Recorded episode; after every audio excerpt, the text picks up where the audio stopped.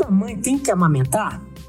Toda mulher, com raras exceções, tem a capacidade de amamentar, mas também tem o direito da informação e da liberdade para não sofrer com esse processo. Se identificou com esse pensamento? Amamentar, sem dúvida, traz inúmeros e importantes benefícios para a mãe e para o bebê, mas nem sempre isso é tão simples para todas. A cobrança interna e a cobrança social podem gerar angústias, culpa e até desgaste físico e emocional para a mulher. Por isso, o direito à informação é muito importante para que essa experiência seja a melhor possível. A amamentação e suas diversas nuances é o tema deste episódio do Dose de Saúde. Dose de Saúde, um podcast produzido pelo grupo Santa Casa BH. Mães que lutam para trazer à tona a maternidade real e ajudar outras tantas a passarem por essa experiência do puerpério com mais segurança e tranquilidade. Essas são as nossas convidadas deste episódio. De um lado, temos a Thaís Vilarinho, mãe do Matheus e do Tomás. Ela é autora de cinco livros, dentre eles o Mãe Fora da Caixa e o Mãe Recém-Nascida, e é acompanhada por uma legião de seguidores nas redes sociais. Seu Instagram, Mãe Fora da Caixa, já contabiliza mais de um milhão de pessoas em busca de conteúdos voltados para a maternidade. Tudo bem, Thaís? Obrigado por participar dessa conversa com a gente.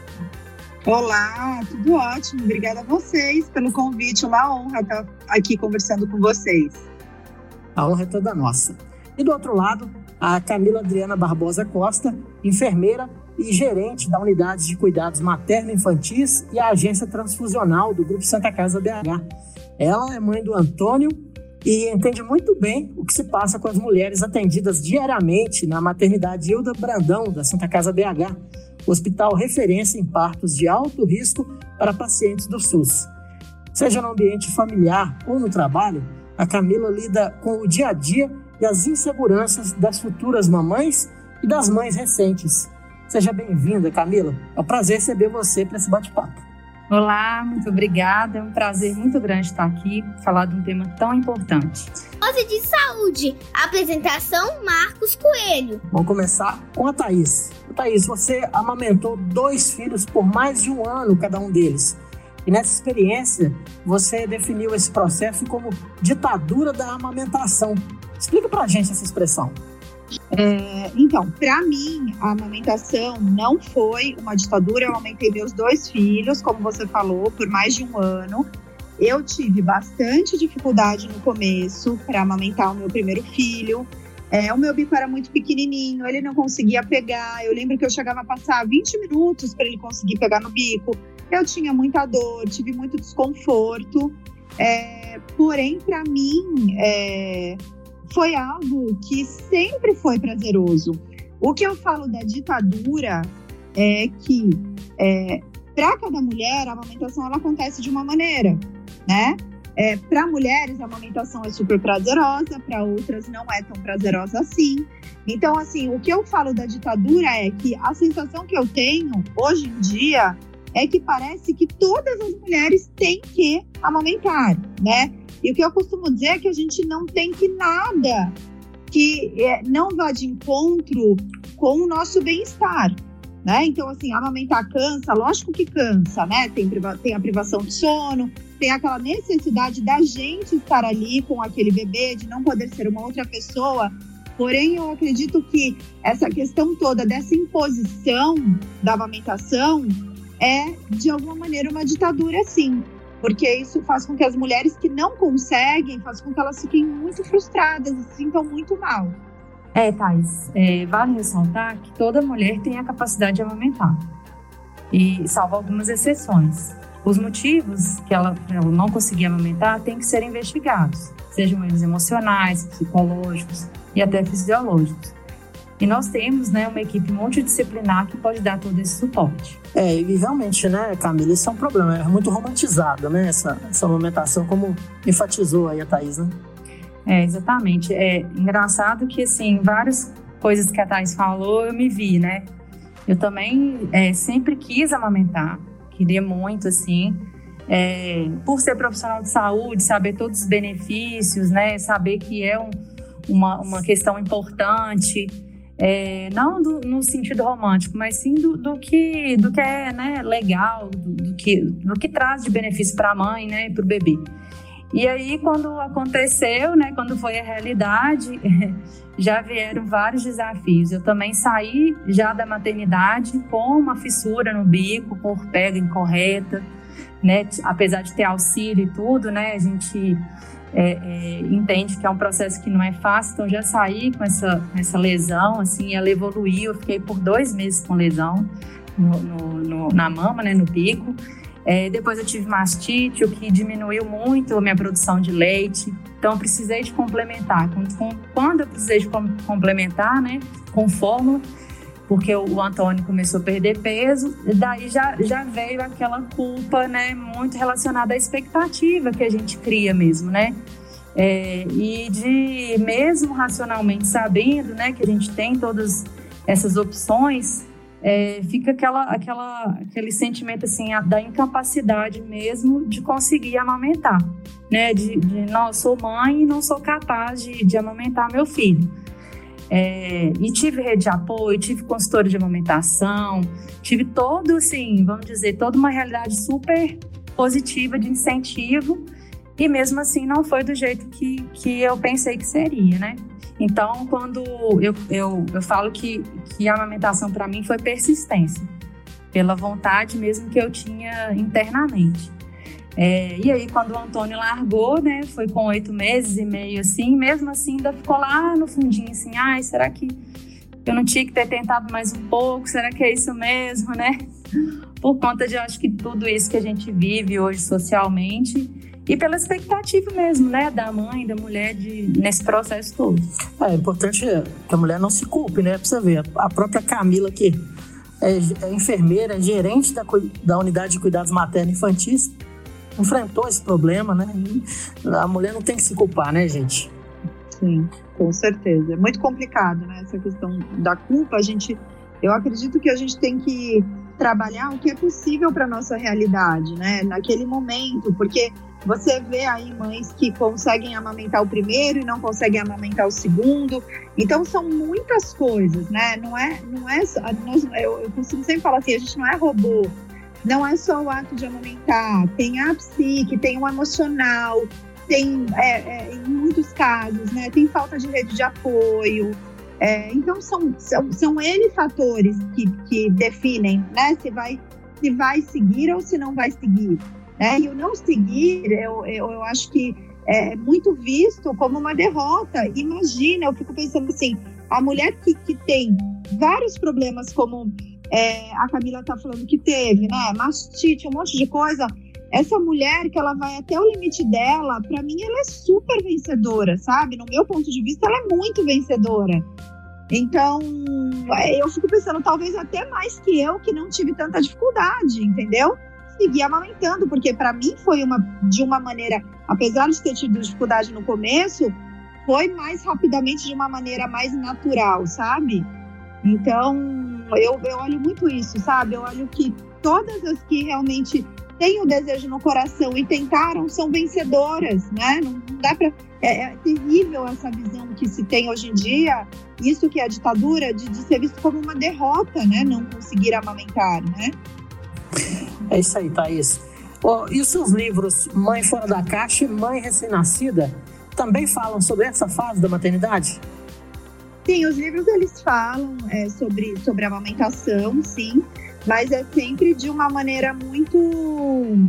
É, muito falando do, do, emocional. Então, por exemplo, no, no livro Mãe Recém-Nascida, tem é, uma fala de uma leitora que ela não conseguiu. Né? E qual é, essa, essa, qual é a sensação dela não conseguir?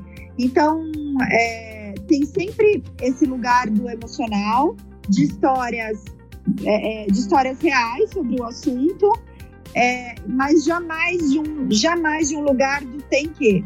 É sempre num lugar de acolhimento e não só falando de, de é, da minha experiência ou da experiência de alguém que tem um relato ali, mas eu, eu, eu sou fonoaudióloga, eu estudei, eu fiz mestrado e eu estudei muito um, é, um profissional que é o Winnicott, é, e ele é psicanalista, ele era psicanalista e pediatra, ele era inglês, e ele fala muito sobre isso, sabe? Ele estudou muito profundamente essa questão toda da relação da mãe com o bebê.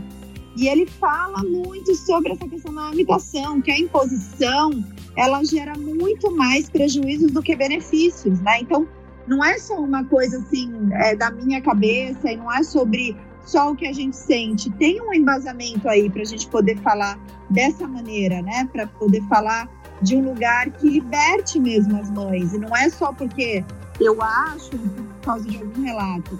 Tem um embasamento aí nisso, né? Tá certo. Bom, é, na opinião das duas, o que, que precisa ser feito para que a amamentação seja um processo natural para a mulher? Eu, eu acho assim, é muito difícil essa pergunta, né? Mas eu acho que é, é aquilo que eu tinha falado, são tantas as, as os, os fatores que precisam acontecer para que seja natural, né? Por exemplo, é, tem, tem, tem mães que têm o, o bico retrovertido, e aí já, já, já não é, né? De, às vezes já não é de uma forma natural, às vezes tem que usar alguma coisa, né? Pra, é, não sei como que chama, Camila, você sabe como que chama isso? Tá falando do, do, do bico de silicone, o intermediário, é, né? Intermediário.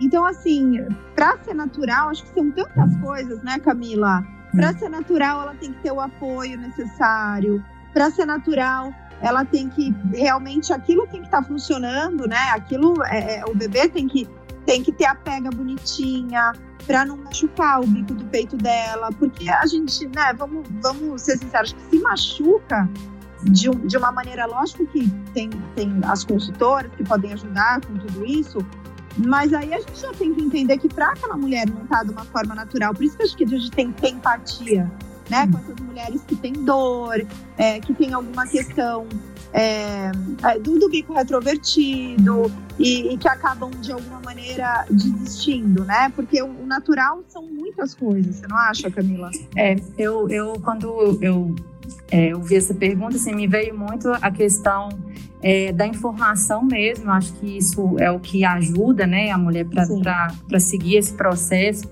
Ter uma informação assim é, adequada, né, de qualidade. É, nesse contexto da maternidade são, são tantos pontos divergentes, né? E a gente está num momento tão frágil, né? E tão, de, de tantas inseguranças, então é, pensando na minha experiência, eu acho que a informação né, boa, de qualidade, né, com profissionais né, adequados e que acolham né, e que saibam da sua individualidade, que eu acho que esse é, uma, é um ponto positivo, te incentivando mesmo, né, é, não, não impondo, né, mas eu acho Sim. que o incentivo com a informação é, desde a maternidade, desde o primeiro momento né, que você recebeu o, seus fi o seu filho nos braços, e ter essa rede de apoio também, que eu acho que é uma coisa que, que, que contribui para esse processo ser é, melhor, né? Natural, fica uma palavra, igual você falou, entra várias questões até fisiológicas, né? De anatomia, mas que seja um processo melhor, né? Mais, mais assim, tranquilo, né? Menos é. desafiador, vamos dizer assim, Ex né? Exato, acho que se a mulher ela tem essa informação sem extremismo, né? Sem o tem que, é, eu acho que a chance de acontecer é muito maior, né? Porque é, eu acho que quando a informação ela, ela, é extremista, ela é daquele lugar do todo mundo consegue se quiser, que a gente sabe que não é assim, é, isso dá muito mais tranquilidade para ela, para ela uh, conseguir, né? Fazer com que seja de uma maneira natural.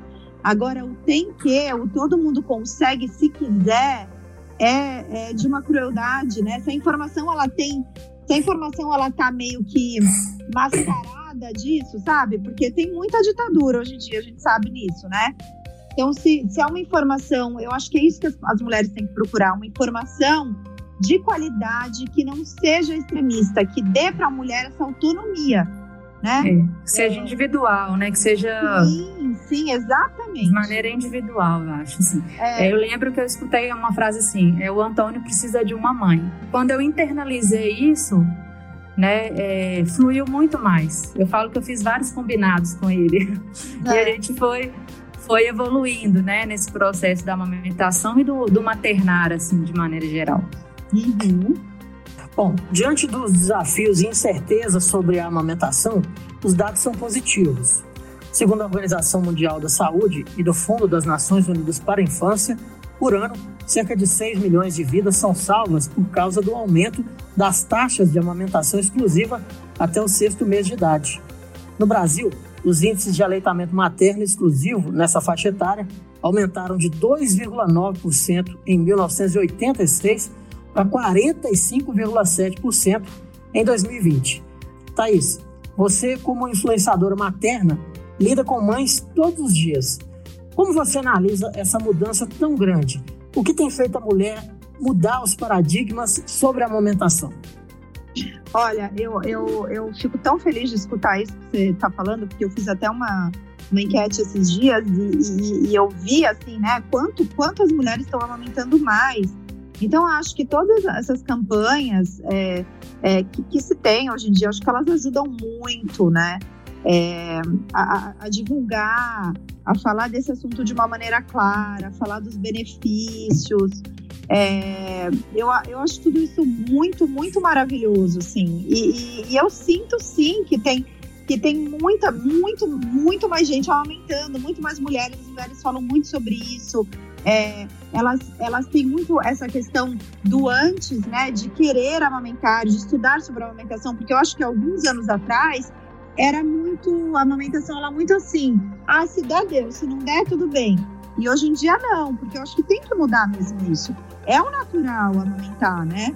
É, mas eu acho que ao mesmo tempo é, a gente tem que tomar um cuidado, porque eu acho que antes, né? Você tá falou em 1980, né? Era o extremo oposto do ah, se der, deu, se não der, não deu. Tanto faz como tanto fez, que a gente sabe que não é. Mas também o outro lugar do todo mundo consegue se, se quiser, também é de um extremo que é, machuca quem não consegue. Então, acho importante a gente encontrar esse equilíbrio, sempre falando da amamentação, acho que assim, falando desse jeito, né? Quanto mais a gente falar de uma forma não impositiva, mas de uma forma de informação, como a Camila falou, uma informação é, que, que dá autonomia e que entende cada mulher como única, é, só vai ser maravilhoso. Eu acho que só vai aumentar cada vez mais o número de mulheres, enfim, que amamenta e, e, e de, de seres humanos sendo beneficiados, né, os bebês, com isso, né? Dados de saúde. Bom, eu quero saber de vocês duas como vocês acham que a mulher vai lidar com a questão da amamentação nos próximos anos. Qual que é a tendência? É, assim, meio como que a Thaís falou, a minha expectativa, eu espero, né, Thaís, que seja cada dia melhor, né? Até por, por esse acesso à informação hoje ser muito mais fácil, né? É, ter é, lugar de fala, né? Hoje está cada vez é, melhor, né? A gente falar sobre essa maternidade real, ter essa informação de qualidade, ser incentivada e ter esse empoderamento, essa autonomia para decidir. Né? Então, eu acho que quando a gente vê esse caminho né, sendo trilhado, é, a expectativa é que essa tendência, que esses números aí sejam, essa porcentagem aí seja cada vez maior.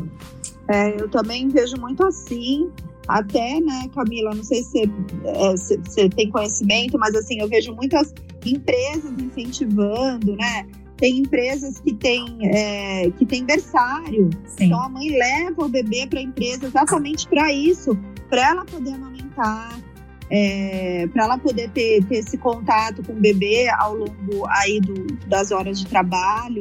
Então eu, eu, eu tenho assim, eu sou super otimista quanto é, quanto a muita coisa. Eu sou, sou bem uma pessoa bem otimista, mas eu acho que a gente vendo aí os dados não tem como não ser otimista, né, para esse, esse assunto que é aí a amamentação. É, e nós, né, profissionais de saúde, você também, né, trabalhou já nessa área, é, a gente vindo mesmo como multiplicador, né, a gente vindo como uma rede de apoio para essa mulher desde do nascimento do, do bebê, né, para ela já entendendo, né, já esclarecendo, né, eu tenho vários projetos aqui na Santa Casa e um deles é, se Deus quiser, vai, vai acontecer, envolve isso, esse suporte maior para o funcionário mesmo, para a funcionária, né, que está retornando ao trabalho.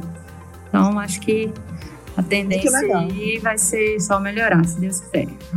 É isso aí. É, nós sabemos que a rede de apoio, ou seja, a família, os amigos, parceria e profissionais da saúde, são fundamentais para garantir a segurança para a mãe e para o bebê. Mas é importante também a mãe dizer o que precisa, né, o Camila? É, isso é verdade, porque às vezes a gente tem, né, é, pessoas que querem ajudar e muitas vezes a gente fala assim, ah, será que eu vou aceitar ou não? Eu até falei, tem que aceitar, né, gente? A rede de apoio é, tá aí e é um suporte é, primordial para a mulher conseguir amamentar, né? E o que vem de encontro muito com a, o tema da campanha, né, esse ano, que é proteger a amamentação, uma responsabilidade de todos. Eu acho que essa a campanha desse ano, ela, assim, ela vem de encontro com tudo isso que a gente está melhorando nas discussões, né, Thais? Portanto, que é, que é uma responsabilidade de todos a mulher conseguir amamentar, né? Conseguir é, é, viver esse momento da melhor maneira possível. Isso que a Camila falou, eu acho tão fundamental nessa questão é, da, da, mãe, né, da recém-mãe, saber pedir, saber pedir ajuda, né? Porque é, eu sempre costumo, eu costumo dizer que pedir ajuda é sinal de força, não de fraqueza. Então, a gente que já passou por esse processo todo, é, dessa questão toda do porpério, é, falar para as mulheres né, sobre isso faz com que elas batam menos a cabeça na parede. Eu bati muito a cabeça na parede, achando que eu tinha que dar conta de tudo, achando também, uma coisa que eu acho que é super importante falar, achando que todo mundo sabia o que eu estava sentindo, né? E ninguém sabe o que a gente está sentindo se a gente não comunica. Então, é, se a gente não comunica aqui, nossa, hoje eu estou muito cansada, se você pudesse ficar um pouco com o bebê para mim.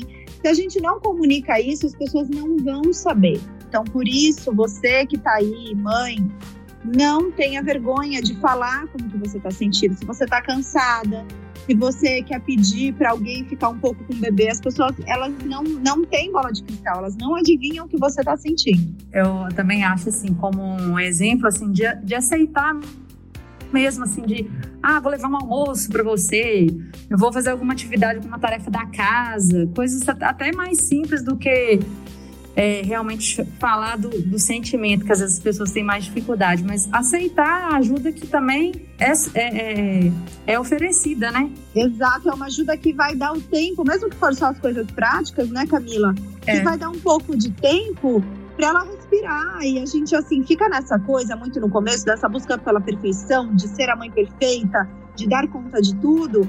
E não, né? A gente entender que a gente não dá conta de tudo. E sim aceitar um almoço da sogra, e sim aceitar a mãe que vem para passar a tarde com o bebê para você dormir um pouco.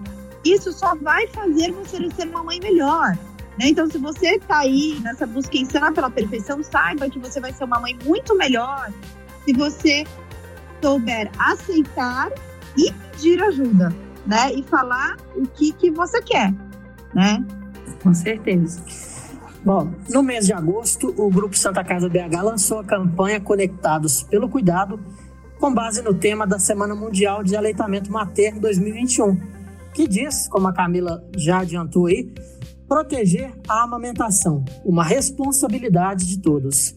Camila, você como gerente lá da Unidade de Cuidados Materno-Infantis da Santa Casa BH e do Hospital São Lucas, qual você acredita que seja o papel das instituições e profissionais da saúde na rede de apoio? É, é, reforçando um pouco do que a gente já veio falando aqui, né? É, os profissionais de saúde, né, que estão lá no dia a dia, as instituições que, que recebem, né, essas mulheres, esses bebês, essas mães, é, elas têm um papel primordial nessa informação de qualidade individualizada, nesse incentivo, né, na amamentação, respeitando, né, o momento, respeitando os sentimentos dessa, dessa mulher. É, a, nós aqui, né, do, do, Grupo Santa Casa, Maternidade do Brandão, a gente reforça diariamente essas boas práticas, né, e, e esses protocolos, essas informações, com essa individualidade, com esse carinho, é, sabendo que muitas vezes é, nós vamos, vamos ser a rede de apoio dessa, dessa família, né, dessa mãe. Então a gente tem essa responsabilidade muito grande. É, nós somos né, o Hospital Amigo da Criança e da Mulher, pela Unicef, referência nessa assistência obstétrica e neonatal de alto risco no estado de Minas Gerais. Então, a gente reforça isso diariamente. É, essa campanha Conectados pelo Cuidado é isso, né? Essa, essa rede de apoio que começa aqui dentro. Ai, que demais. É, eu queria falar um pouquinho sobre isso, que eu acho tão importante. Eu acho que tem uma, uma palavra que eu estava até falando. Na verdade, eu tenho um projeto, né? Eu tenho um livro Mãe Recém-Nascida e eu tenho um projeto que chama Mãe Recém-Nascida. Então, esse projeto, o que, que ele é? Ele é um curso para grávidas e puérperas, mas para além do curso, ele é também um projeto social. Então, a gente atende mães é, de uma comunidade aqui em São Paulo, da Paraisópolis. Então, tem uma ONG que dá um suporte para a gente. Então, a gente vai lá e a gente tem uma formação para essas mães, né? E, e, o, que, e o que eu estava conversando até ontem é, com, com, outras mulheres que fazem parte do projeto é que como é, é simples, sabe? Você, é, você acolher uma mãe, você ser rede de apoio para uma mãe. Porque o que uma mãe ela precisa, ela precisa de escuta, né? Ela precisa muito mais é, é, é da, da sua escuta e do seu colo do que da sua fala e do seu conhecimento. Então, não é difícil para uma instituição, para uma empresa é, acolher, né, ser rede de apoio para grávidas e puérperas. O que, o que precisa é realmente ter escuta, que elas estão precisando de escuta. Legal. Ô, Thaís, e as pessoas que quiserem comprar os seus livros, onde que elas encontram? Então, meus livros, os meus livros para mães, eles estão vendidos. É, eu tenho um site próprio que eu sempre venho com dedicatória. Eu gosto de, de dar esse carinho para as minhas leitoras, porque eu sei que realmente é um momento de muita vulnerabilidade, né? Gravidez e puerpério, mas encontra os livros, Mãe Fora da Caixa, Mãe Recém-Nascida, você encontra em todas as livrarias. É, e pelo meu site, que tem um link ali no meu perfil do Instagram, você também consegue encontrar. Ok, o perfil no Instagram é Mãe Fora da Caixa. Mãe Fora da Caixa, exatamente. Legal. Bom, eu quero agradecer a participação da fonoaudióloga, escritora e influenciadora Thaís Vilarim e da gerente de unidades cuidados materno, infantis e agência transfusional do Grupo Santa Casa BH, Camila Adriana Barbosa Costa. Obrigado, gente. Gente, que prazer falar com você, Camila. Que prazer, ah. viu? Prazer todo meu, funk número um. Ai, muito prazer. O trabalho, o seu trabalho é lindo, lindo mesmo. O seu também. Você está mudando aí uma, uma cultura, né? Está ajudando aí a mudar uma cultura. É Ai, obrigada. Vamos juntas, né? Vamos, vamos sim. é isso aí. Bom, agradecemos também a sua audiência até aqui nessa edição do Dose de Saúde, a sua pílula de informação, saúde e bem-estar. Você gosta de ouvir podcast? Confira as outras edições do Dose de Saúde no Spotify, no YouTube da Santa Casa BH e em diversas outras plataformas digitais. Nós temos vários programas com muita informação para você. Até a próxima! Você ouviu Dose de Saúde, um podcast produzido pelo Grupo Santa Casa BH.